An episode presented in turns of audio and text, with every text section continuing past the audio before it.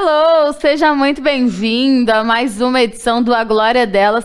Eu sou Bianca Molina e eu tô sempre muito mais feliz, muito mais alegre, muito mais contente quando eu tô aqui apresentando esse programa que eu gosto muito, que é de mulher para mulher, de mulher para homem, de mulher para todo mundo, mas feito por mulheres, sempre convidando grandes mulheres que se destacam aí no cenário esportivo especialmente futebolístico, né, tanto brasileiro quanto da América do Sul. E eu falo para vocês, e eu não tô exagerando, eu nunca tô mal acompanhada. E hoje, além de não estar tá mal acompanhada, a gente ainda tá quase gêmea. No básico, gola preta, sabe aquela coisa assim que quem investe entende, né, Natália? Tudo é bem? isso, né? A gente está falando de estilo aqui, como a Bi bem falou. Sempre muito bom estar tá aqui nesse programa recheado de mulheres, muito bem acompanhada sempre. Eu adorei que a gente está hoje, a gente, tá, a gente sempre está alinhada, mas hoje até a roupa a gente está alinhada, golinha alta, friozinho em São Paulo, daquele jeito, né? Bom demais. Ó, a Glória delas está começando e eu já vou de imediato apresentar para vocês a nossa convidada do dia, ela que conhece bem a Comebol Libertadores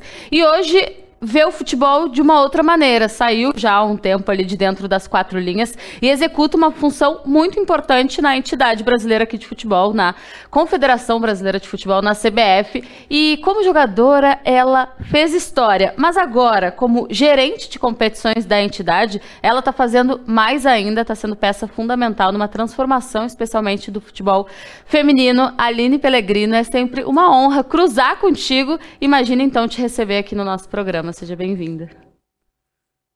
Eu que agradeço, é, muito obrigada pela participação aí, vai ser um prazer poder dividir com vocês, Bianchi Dai, é, e para falar de futebol feminino, para falar de Libertadores, que eu tive a, a, oportunidade né, de disputar a primeira e segunda edição e ver o quanto cresceu, desenvolveu, então eu acho que é a certeza de que estamos no caminho certo e, e poder dividir isso com mais pessoas, contar essa história né, de tantas mulheres que passaram e durante esse período aí, né, já tivemos 10 edições da competição, é, é muito importante. Fico muito feliz de poder lembrar aqui com vocês algumas coisas.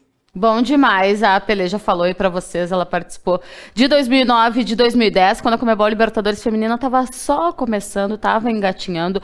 Hoje a gente já tem um destaque bem melhor, né? Um cenário mais positivo, com um aumento inclusive considerável da última temporada para essa, da renda, né, que vai ser direcionada para a campeã, para vice-campeã da competição e a a Pelé pôde acompanhar esse movimento, né, Dai? Primeiro Sim. como jogadora, quando a competição ainda estava se desenvolvendo, e hoje como uma peça que ela é fundamental na gestão, né, de uma entidade, certamente observa a Comebol Libertadores Feminina pensando até em Brasileirão Feminino, nas competições que a gente tem aqui, né? Sim, acho que falando de futebol não tem como a gente descolar muito né, dessas duas é, competições e do cenário em geral. E aproveitando o gancho, eu quero até perguntar para Pelé é, de como que ela enxergava a Libertadores, enfim, nessas duas primeiras edições que você pôde disputar dentro das quatro linhas e agora, né, numa visão é, mais de fora, até um pouco de coordenação, gestão, no caso também, como que você enxerga o crescimento da competição, mesmo que esse ano tá, tá bem demais, né, Pelé?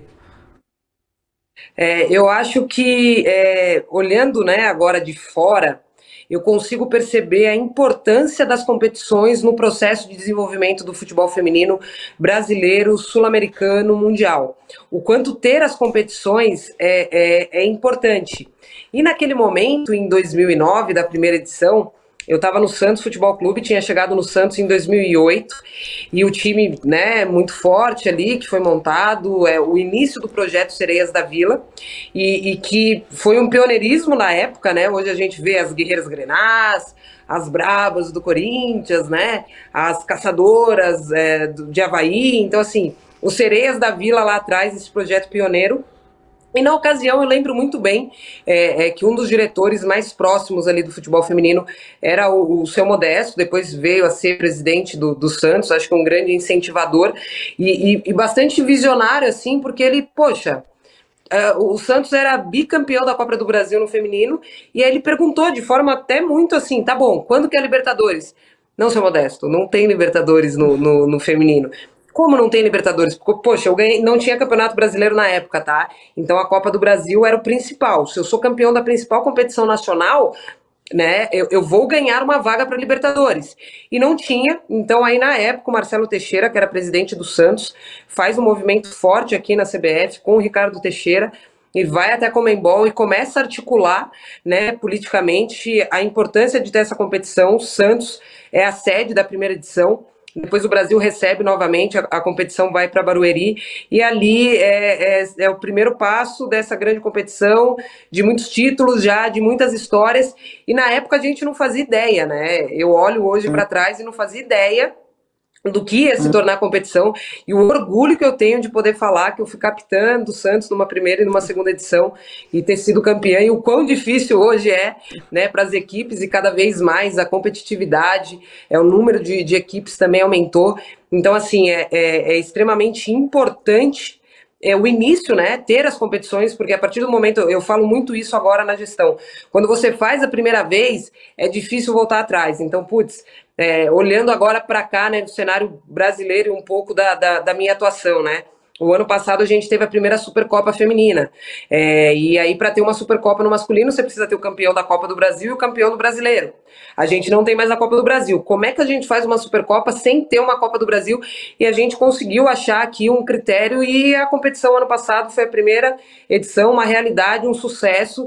E o ano que vem vai ter novamente. Então, assim, o, o quão importante é que tenham as primeiras competições e aí, pensando em Libertadores, vou deixar uma provocação aqui, que depois quem ganha Libertadores tem vaga para o Mundial, e aí a gente vai, vai incomodar a FIFA aí para frente para poder ter essa, esse, é, né, o Mundial de Clubes Feminino também.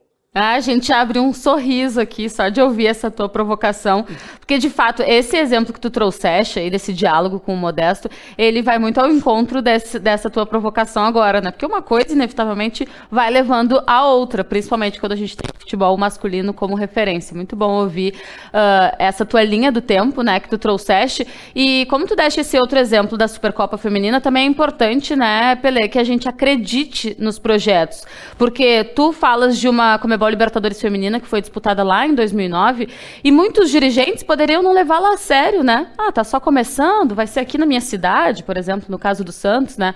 Ah, tá bom, vamos ali jogar. Mas não foi o que aconteceu. O Santos jogou, jogou para ganhar, ganhou as duas primeiras edições, inclusive de forma consecutiva, e hoje a gente vê a Comebol Libertadores Feminina se destacando de um jeito, né? Chamando atenção e sendo uma, uma competição cada vez mais levada a sério, né? Na última temporada, a gente viu que ela foi levada, inclusive, para o mesmo país onde foram definidas as outras competições continentais, que a gente sabe que isso faz diferença, parece uma coisa pequena, né? Mas faz diferença para dar um pouco mais de visibilidade. Então, falando da Supercopa Feminina, e agora tô sentindo na pele, levar um projeto a sério desde o início faz toda a diferença para o desenvolvimento que a gente ainda está precisando no futebol feminino brasileiro, né?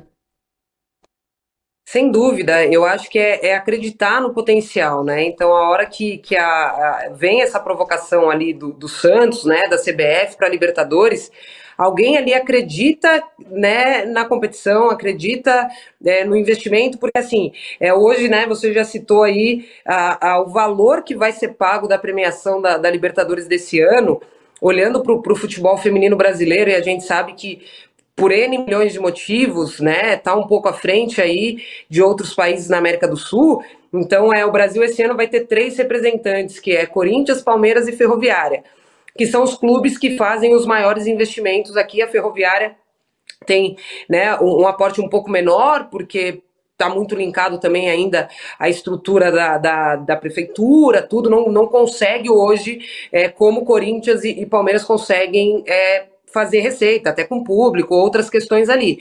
Mas aí você pega um, um, um clube que for campeão esse ano da Libertadores, praticamente ele paga o ano dele inteiro ainda faz caixa para poder é, trabalhar para o próximo ano. Então, olha a importância dessa competição hoje é, para todos os clubes que vão disputar é, da América do Sul, seja o Brasil, seja a Argentina. Então, assim, é, se tornou uma competição chave e vai ser cada vez mais, porque é isso, é a principal competição, é a competição continental. Então, a, acreditar na competição. E aí, quem está organizando ela? Entender o potencial que ela tem de crescimento, de desenvolvimento, e nesse caso que eu acho que é, que é onde a competição fica mais madura.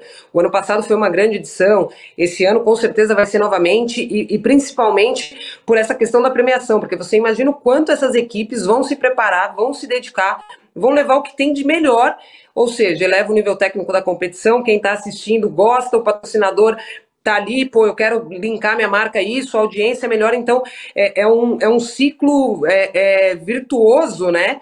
que é criado, assim como foi a, a Supercopa ano passado pela primeira vez, é, é, a gente viu uma oportunidade de uma janela específica da TV aberta. A gente ainda não tinha tido competições nacionais, é, nenhum jogo na TV aberta. De repente, a gente teve quatro jogos. A final, todos os jogos transmitidos, é, final com, com dois grandes clubes, que foi, foi Corinthians e Grêmio, é, estádios cheios. Então, assim, esse ano a segunda edição já virou uma realidade, os clubes né, brigando no Campeonato Brasileiro para poder ter vaga, que é um, é um critério de participação ali é que é só um clube por estado, então você tem muito estado é, paulista, só um vai conseguir. Os clubes que estão chegando da Série A2 também, que batem campeão e vice-campeão, têm essa possibilidade e querem estar ali pela exposição que a competição dá logo no começo da temporada. Para a TV fez muito sentido, então eles já estão aqui na minha cola querendo saber qual que é a data, em qual calendário vai ficar. Então acho que é o que você falou. Quem está aqui organizando, acreditar na competição, entender é, é, tudo que ela tem de oportunidade, de crescimento, porque não adianta também é, a, a, gente achar que numa primeira edição a gente vai fazer o melhor que tem. E se já sai muito bom na primeira edição, melhor ainda, porque você vai ter que aumentar o sarrafo cada vez mais, e isso é importante. Então, eu acho que a, a, Libertadores cumpriu muito bem esse papel, né, desde 2009, vem cumprindo, e com certeza esse ano vai ser a maior, a maior edição da história.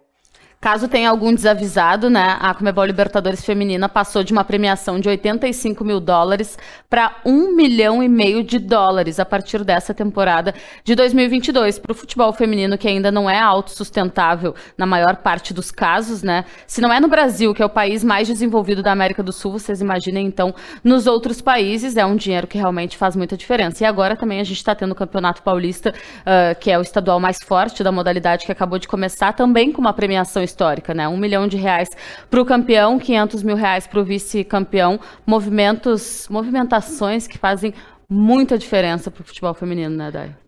Não, com certeza, né? E aí, aproveitando também esse ganchinho é, que a Bi falou sobre essa diferença de times, tanto aqui do Brasil quanto em cenário do continen cenário continental mesmo, eu ia perguntar para Pelé, até lembrando um pouco do seu trabalho na federação e agora você como gerente de competições, né, aí na CBF, como que você enxerga e como você faz também para trabalhar isso é, com a diferença dos times? Você mesmo falou que tem é, clubes que são mais envolvidos, estados até que tem times com equipes femininas mais desenvolvidas e como a gente sabe tem outros times que começaram recentemente que enfim ainda não tem o futebol feminino tão consolidado e autossustentável também. Como que você no seu dia a dia até como forma de trabalho é, enxerga essas equipes e tenta deixar em nível de competição essa discrepância um pouco menor também né Super importante essa pergunta, Dai, porque acho que é isso, né? Foi o que eu falei, a competição para ela, é, para ela ser uma boa competição, para as equipes, né,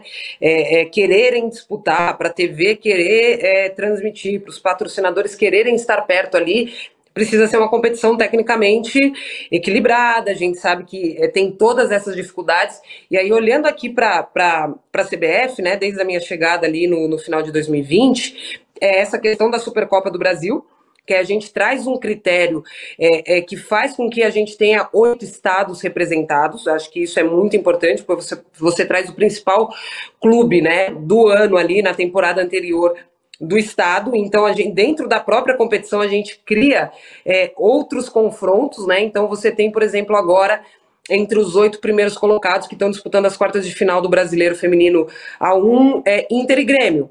Se o Grêmio passa de fase e o Inter não, o que ganha a vaga para a Supercopa é o Grêmio que avançou. Então, dentro da própria competição, a gente cria, de uma certa forma, outras competições. Uma coisa eu acho extremamente importante dentro disso que você falou também, que a gente conseguiu fazer um ajuste o ano passado, foi aumentar uma divisão, né? Então agora a gente tem o feminino A1, A2 e A3. E no feminino A2, até o ano passado eram 36 clubes. Então aí você tem uma diferença muito grande daqueles que avançam para as fases mais agudas, quartas de final, semifinal ou até oitavas de final, daqueles 20 que ficaram para trás ali. Então praticamente hoje a gente pegou os 16, né, que antes ali chegavam na fase mais aguda. Esses 16 passaram a compor a Série A2 e a gente aumenta a possibilidade de outros clubes que estavam fora do certame nacional disputar uma Série A3 de uma forma mais equilibrada. Então, isso também acho que é extremamente importante, que você tenha uma Série A3, A2 e a 1 muito equilibrada, né?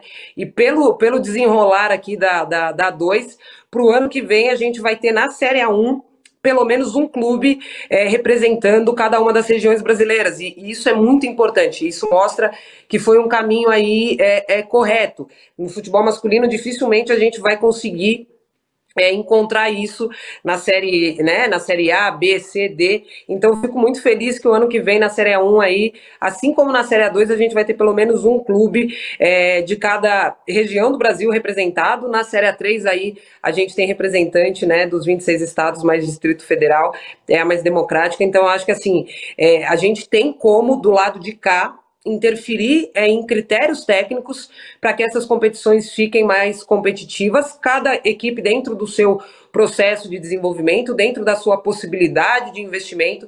Então, acho que é, ter uma competição que, através de critérios técnicos, procure equilibrar isso é bom para o clube que está investindo. Então, aquele clube que talvez não consiga ser campeão da 1, mas ele bateu campeão da 2, da 3, e vai ficar numa Série A2 ali brigando, então, e obviamente também, né, pensando Brasil, que é esse continente, né, é quanto mais os campeonatos estaduais forem desenvolvidos, a gente tiver outras competições estaduais também, copas regionais, eu acho que é, é o mais importante, as equipes estarem disputando muitas competições e terem dentro dessas competições a possibilidade realmente real de brigar por um título, eu acho que isso faz toda a diferença e aí a questão técnica impacta muito nisso.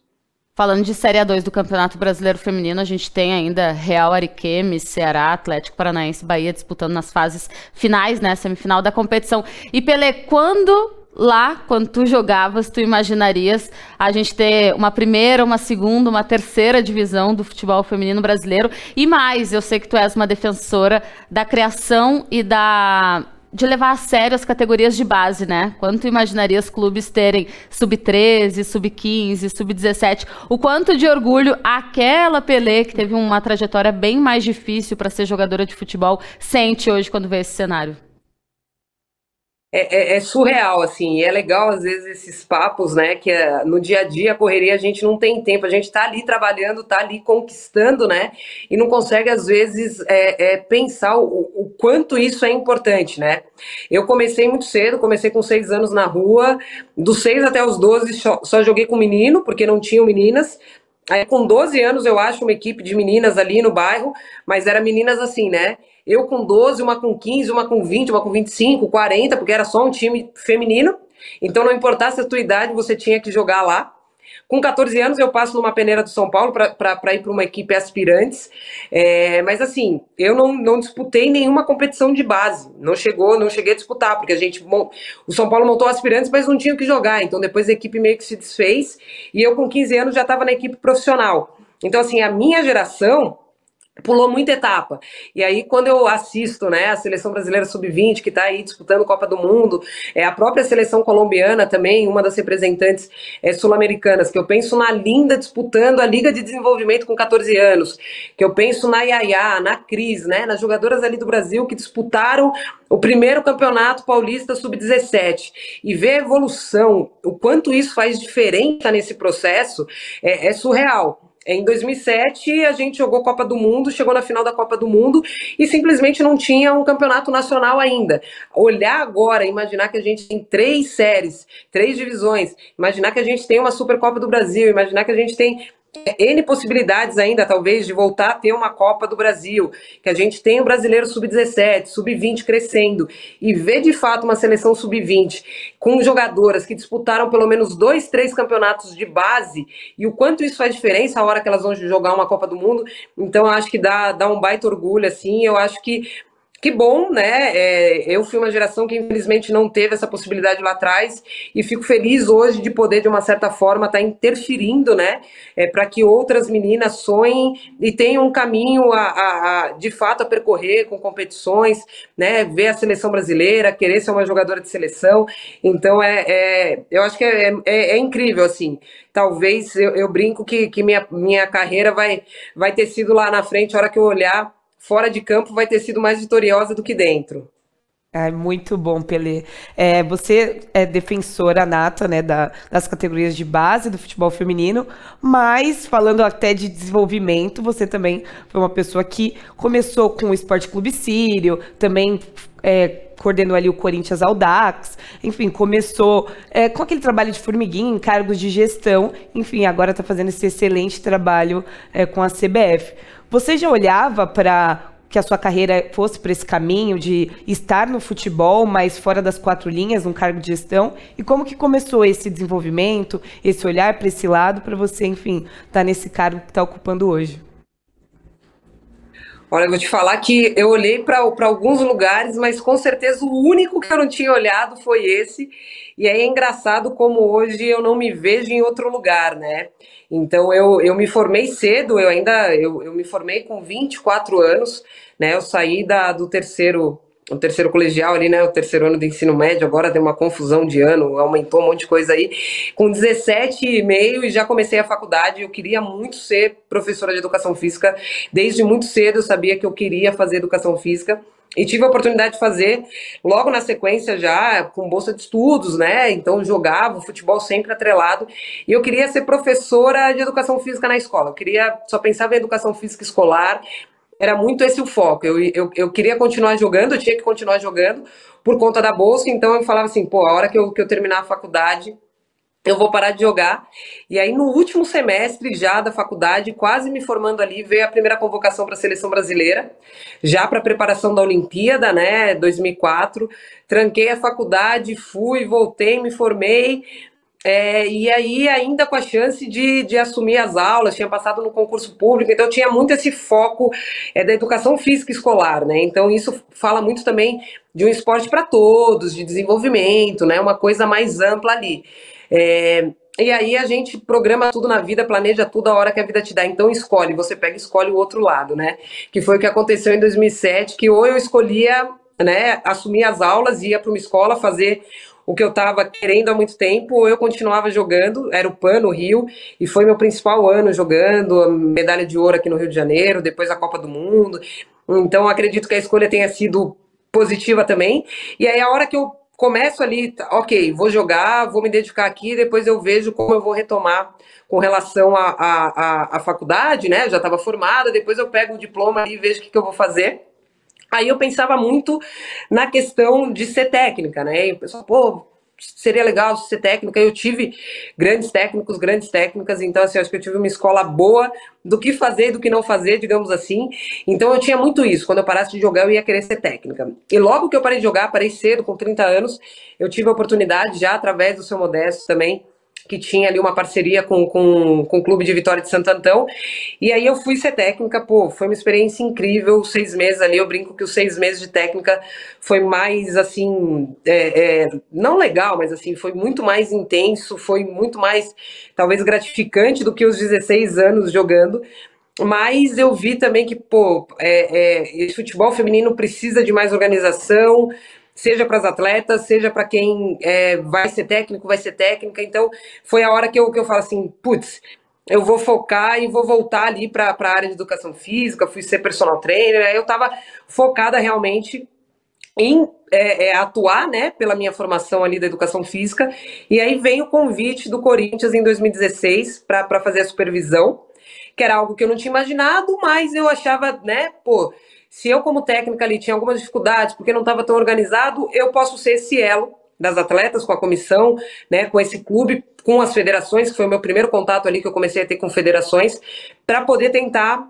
organizar e proporcionar tanto para a comissão quanto para as atletas o melhor dia a dia, o melhor né, ambiente para poder dar o resultado. E seis meses na, na, supervisão do Corinthians, veio a oportunidade de passar por um processo seletivo na Federação Paulista para ser coordenadora de futebol feminino. É, e eu achei, poxa, agora eu tenho uma condição ainda melhor e maior, talvez, desse campeonato já estar mais organizado para esse supervisor, eventualmente, que vai estar ali, para essa comissão técnica, para essas atletas. E não fazia assim, é, é, sabe?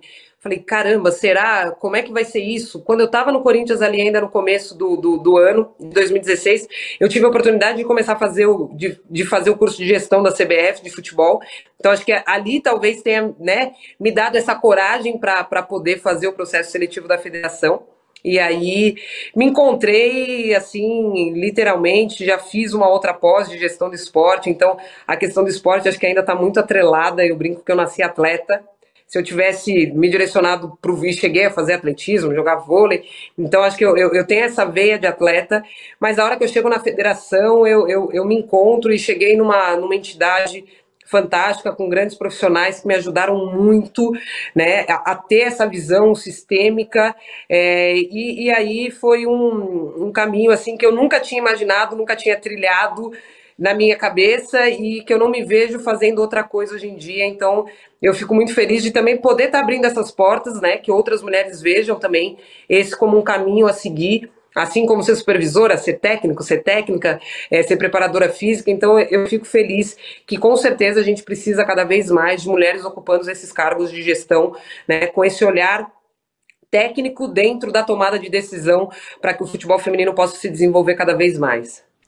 É muito bom, assim, é obviamente que a carreira como jogadora também a gente não, não tem como questionar aqui, enfim, seleção brasileira, capitã por tantos anos, mas para mim, assim, de fora eu consigo ver que é o match perfeito, né? A Pelé com esses cargos de gestão e todo o trabalho que ela vem fazendo aí pro futebol feminino, né, Bi? Não, e a Pelé, inclusive, quando ela tá na beira do gramado, ela tem uma postura que é a seriedade. Eu não sei como é a Pelé na vida pessoal dela, mas assim, a seriedade que dá pra ver que a mulher tá sempre on, trabalhando, é procurando algum detalhe para tentar deixar Muito tudo bom. melhor. Pelé, tu falaste sobre a importância da gente ter cada vez mais mulheres nesses cargos de gestão, de importância, que decidem né, as coisas pensando no futuro, num melhor futuro do futebol feminino brasileiro.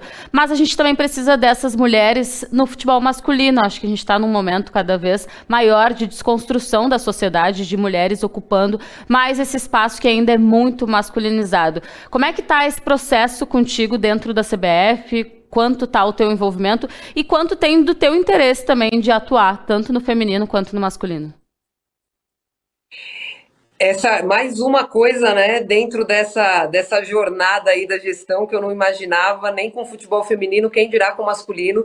E hoje, né, com a, com a mudança aqui, né, a, a, essa nova gestão do presidente Edinaldo, né, a chegada de novos diretores, então é, houve uma mudança na diretoria de competições, está estamos com a gente agora aqui, é o diretor, é o Júlio Avelar. E aí, logo que ele chega ali, né, nas nossas primeiras conversas, eu ainda estava naquele momento dando um suporte também para seleções, né, uma coisa bem focada no, no, no, feminino, e ele me deu a oportunidade, falou, olha, é muita coisa, é, ele chegou com muita, né, com muita novidade, eu quero implementar muita coisa, ou você vai estar tá lá, ou você vai estar tá aqui, né, o que, que você quer? Eu falei, cara, eu vim para cá para competições, foi o que eu fiz primeiro, é o que eu gosto, é o que eu acredito. E aí ele me deu é, é, essa, essa responsabilidade também hoje de atuar nas competições masculinas. Então eu literalmente, literalmente tenho, é, estou à frente aqui da série D, da série C que estão chegando em fases aí complicadíssimas. E é, e é muito importante isso que você falou. Eu tive a oportunidade também foi 2019 de participar do programa de liderança da FIFA, né? Programa de mulheres no futebol. E aí é exatamente isso que você está dizendo. Não, não são mulheres no futebol das mulheres, são mulheres no futebol. E hoje eu tô realmente é, numa linha de frente aqui, atuando, falando com todas as federações, com os presidentes de federações. A gente tem somente uma mulher presidente, né, que é, que é a Michelle, que é presidente da Federação é, Paraibana, e aí a maioria, a gente sabe, né, é uma realidade e a gente está nesse processo de transição, de mudança, e que bom, né, a maioria dos clubes ali, então todas as tratativas com gerentes de futebol, diretores de competição, em sua maioria são homens, e é fantástico, né, a hora que você tem que tratar com esses homens e principalmente acho que eles terem que tratar com uma mulher e, e, e, perceber que tem uma mulher que pode atuar nessa função e dar o suporte que eles precisam, porque entende do, do futebol. É uma coisa só, é futebol. Então acho que tem sido uma experiência nova incrível, demanda muito, é, é, é, muito, muito trabalho, uma demanda muito grande, mas que eu também tô, tô achando fantástico e acho que é, é, mais um passo aí nesse pioneirismo da gente ter mulheres atuando no futebol e vice-versa, né? Os homens também atuando no futebol feminino. Então, é, eu acho que esse desafio desse ano tem sido incrível e agradeço também por poder estar tá, tá vivendo essa situação, que mais uma que eu, que eu não imaginava. Quem dirá estar na gestão do futebol feminino e hoje está na gestão também do futebol masculino. É porque a gente não precisa segregar, né? A gente precisa de homens que respeitem e valorizem o futebol feminino a ponto de querer trabalhar com isso e de mulheres que sejam reconhecidas e valorizadas como competentes para trabalhar no futebol masculino. E que bom que a gente tem na tua figura. Uh, a representação desse pioneirismo, né? Uma pena que a gente tenha demorado tanto, mas sempre, sempre olhando o copo meio, meio cheio e não meio vazio, né, Pela Ainda bem que está começando. E ainda bem que está começando contigo, que depois de uma trajetória que a Dai bem trouxe aqui, já em gestão, já como supervisora em outros clubes, na Federação Paulista e agora na CBF, entende muito bem o que está fazendo. E uma última perguntinha, Pelé. Caso haja uma transição do futebol feminino para o masculino, tu hoje te sentes capaz capaz não, pronta para formar outras mulheres para que te sigam, tanto no feminino quanto no masculino, eu digo, ah, já entreguei tudo que eu precisava aqui para o futebol feminino, agora vou fazer uma outra coisa, mas vou deixar espaços abertos para que outras mulheres tão competentes quanto eu ocupem esse espaço e que cada vez mais mulheres ocupem espaços importantes assim. Não, com certeza. Eu acho que é, o espírito é exatamente esse, e vou dar um exemplo né, da, da minha saída da federação um pouco antes ali. Tem gente que vai falar que já foi de caso pensado, mas não foi.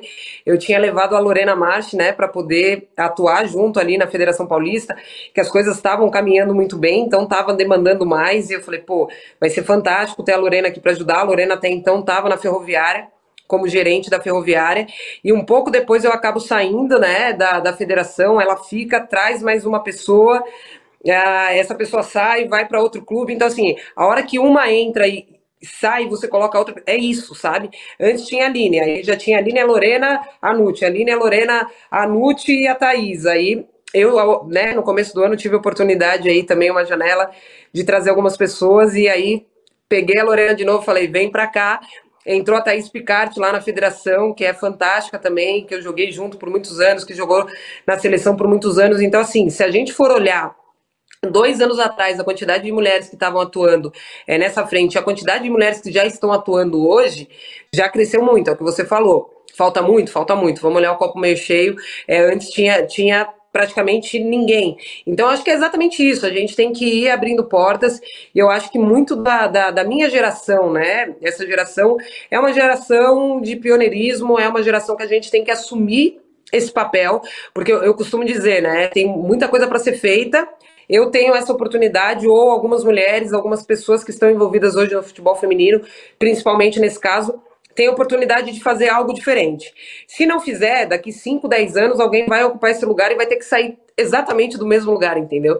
Então, acho que assim, para todo mundo hoje que está trabalhando, que está à frente e que tem essa possibilidade de avançar em desenvolvimento, avançar em processos, avançar em governança, em deixar processos realmente bem estabelecidos, porque outras pessoas vão assumir esses lugares, vão assumir de um lugar mais para frente. E eu espero que sejam o máximo de mulheres ali, que as mulheres comecem a ver esses cargos é, como possível. Eu brinco, né, que antes a gente não, não se imaginava jogando, a gente não conseguia é, ter referência, a gente não, não, não, conseguia nem imaginar estar entre as 11 jogadoras. Por que, que alguém ia querer ser técnica, ser árbitra, ser dirigente, ser jornalista, ser comentarista? Então é, é, é um processo de transição, somos uma geração de transição, quer dizer que a gente vai ter alguns desafios a mais aí, mas eu acho que assumir esse papel, assumir essa responsabilidade, deixar portas abertas é muito importante. E é o que eu tenho procurado fazer aí na minha trajetória. Ô Pelé, sabe que nós, jornalistas mulheres esportivas, a gente se identifica e se vê muito representada por vocês, né? Que fazem história dentro de campo como jogadoras de futebol.